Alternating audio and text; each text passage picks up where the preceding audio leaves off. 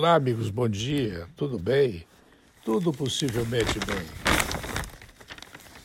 Eu não sei dizer se é o meu olhar que olha demais. Não sei dizer se é o meu pensar que pensa demais. Não sei dizer se é a minha leitura que lê demais. Não sei dizer se a elucubração da minha mente elucubra demais. Mas eu fico pensando assim, ó, depois de ler a manchete que vejo aqui no Diário do Alto Vale, abertas inscrições para testes de vacina chinesa. Bom, diz o jornal que os brasileiros já podem se candidatar para a terceira fase de testes da vacina chinesa contra o coronavírus. Bem, para resumir a história, vocês lembram quando foi mantido o segredo que havia escapado o vírus lá do laboratório de Wuhan, na China, uma cidade que eu não conheço. Eu conheço a árvore, mas não conheço a floresta da China. Eu conheço poucas cidades da China, mas não conheço a China completamente. Lembram quando esta vacina foi falada que ela viria porque quem fabrica o caminhão sabe onde está o defeito da, do caminhão. Quem fabrica o vírus sabe como fazer a vacina chinesa. Lembram disso quando eu falei?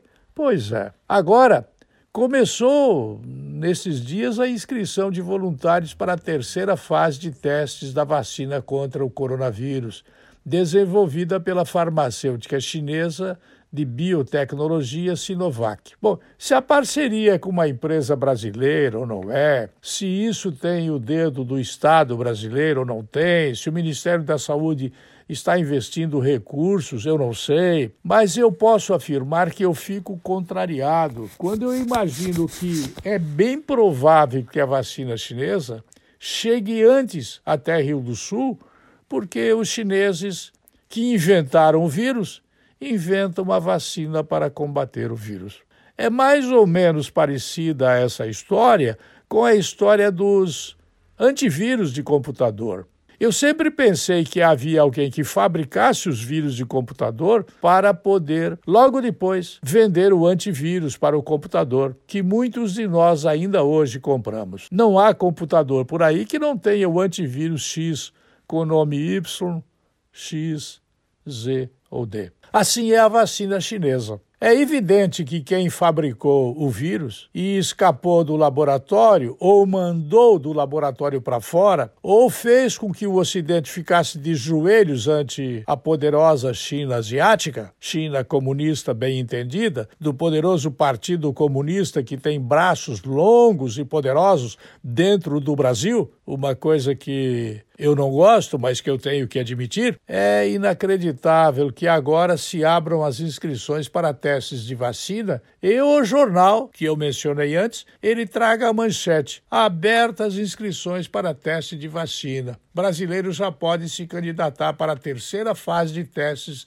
da vacina chinesa contra o vírus corona fabricado na distante China. Ora, meus amigos, eu fico pensando assim: o que teria acontecido se os Estados Unidos tivessem deixado escapar um vírus de seus laboratórios lá em Palo Alto? E o que que o mundo diria? O que que a esquerdófila brasileira não diria a respeito deste eventual assassinato da humanidade que os Estados Unidos eventualmente teriam cometido, deixando escapar um vírus dos seus laboratórios lá de Palo Alto? A esquerda brasileira faria discursos, apareceria nas primeiras páginas de O Globo da época, da Veja, que é propriedade do Grupo Globo, do Estadão, da Folha de São Paulo. Essa manchete apareceria no mundo inteiro dizendo dizendo que os Estados Unidos deixaram escapar um vírus de Palo Alto, um vírus altamente letal que vai matar milhões e milhões de pessoas, como a gripe espanhola, porque houve um erro do laboratório lá de Palo Alto, nos Estados Unidos, nada mais do que exatamente como dantes no velho quartel do general Abrantes. Bem, os Estados Unidos não deixaram escapar o vírus do seu laboratório em Palo Alto. Quem deixou escapar o vírus, fabricado ou não, por acidente ou não, por guerra bacteriológica ou não, foram os chineses, sim senhor. E se eles são importantes na parceria com a compra de bilhões de dólares em mercadorias fabricadas no Brasil, por conta do agronegócio, isso é uma outra conversa. Nós também compramos muita mercadoria da China, mesmo sem ter condições de comprar, por conta dessas miçangas e dessas bijuterias e dessas bobagens que vêm da China e que todos os brasileiros compram porque é baratinha e está compatível com a capacidade de pagamento dos salários baixos do Brasil. Os salários baixos do Brasil só são baixos porque são pagos salários 10, 15 vezes mais altos para o pessoal do andar de cima das áreas público-estatais aos três níveis de governo, federal, estadual e municipal. Por isso, os salários da iniciativa privada são tão baixos. As aposentadorias da iniciativa privada são tão baixas. Em contrapartida, as aposentadorias e os salários do pessoal da área público-estatal são tão altos, são altíssimos, são impagáveis. Mesmo num país como os Estados Unidos, não se pagam salários tão altos quanto os salários que se pagam na área estatal no Brasil. Pois bem, aviso para os navegantes: estão abertas as inscrições para testes de vacina chinesa. É evidente que ela vai sair na frente, é evidente que os chineses vão exportar, vão ganhar royalties sobre a venda de cada unidade de vacina produzida no Brasil através de uma parceira que me parece que é o Instituto Estatal Butantan, que é integrante da estrutura de eh, entidades público-estatais do governo do estado de São Paulo, conectado com o Ministério de Saúde no Brasil, se não estiver equivocada essa informação. Eu nem sei o que dizer. Mas repito aqui o bordão que venho repetindo há mais dias. O fabricante do caminhão, ele sabe exatamente onde está o defeito verificado na revisão. O outro cidadão, a outra mecânica, não sabe onde está o defeito. O fabricante sabe. Ele fez o caminhão. No caso da vacina, é claro que a China sabe como fazer uma vacina para combater o coronavírus depois de tanta gente ter morto, depois de tanta empresa ter falido, depois de tanto negócio ter sido desfeito por conta do coronavírus, agora vem os chineses exportar vacina através do Instituto Butantan para fabricar a vacina.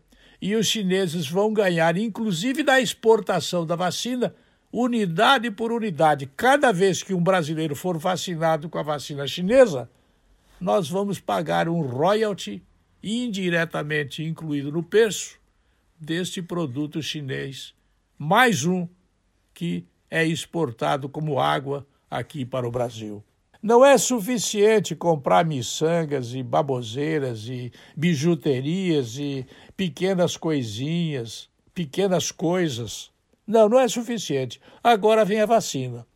A vacina chinesa vamos importar vacina chinesa para comprar o valor de mercado que elas deverão ter para combater o coronavírus. Quem é que não fica contente com a vacina que vai aparecer? Mas se nós olharmos atrás dos biombos da vida, nós vamos perceber que a China é tão viva, tão inteligente, o seu Partido Comunista é tão desgraçado que ele faz isso. Ele exporta o vírus que veio acidentalmente matando milhões e milhões de pessoas e agora vende a vacina. E quando a vacina chegar a Rio do Sul, se você quiser, você vai se vacinar com a vacina chinesa.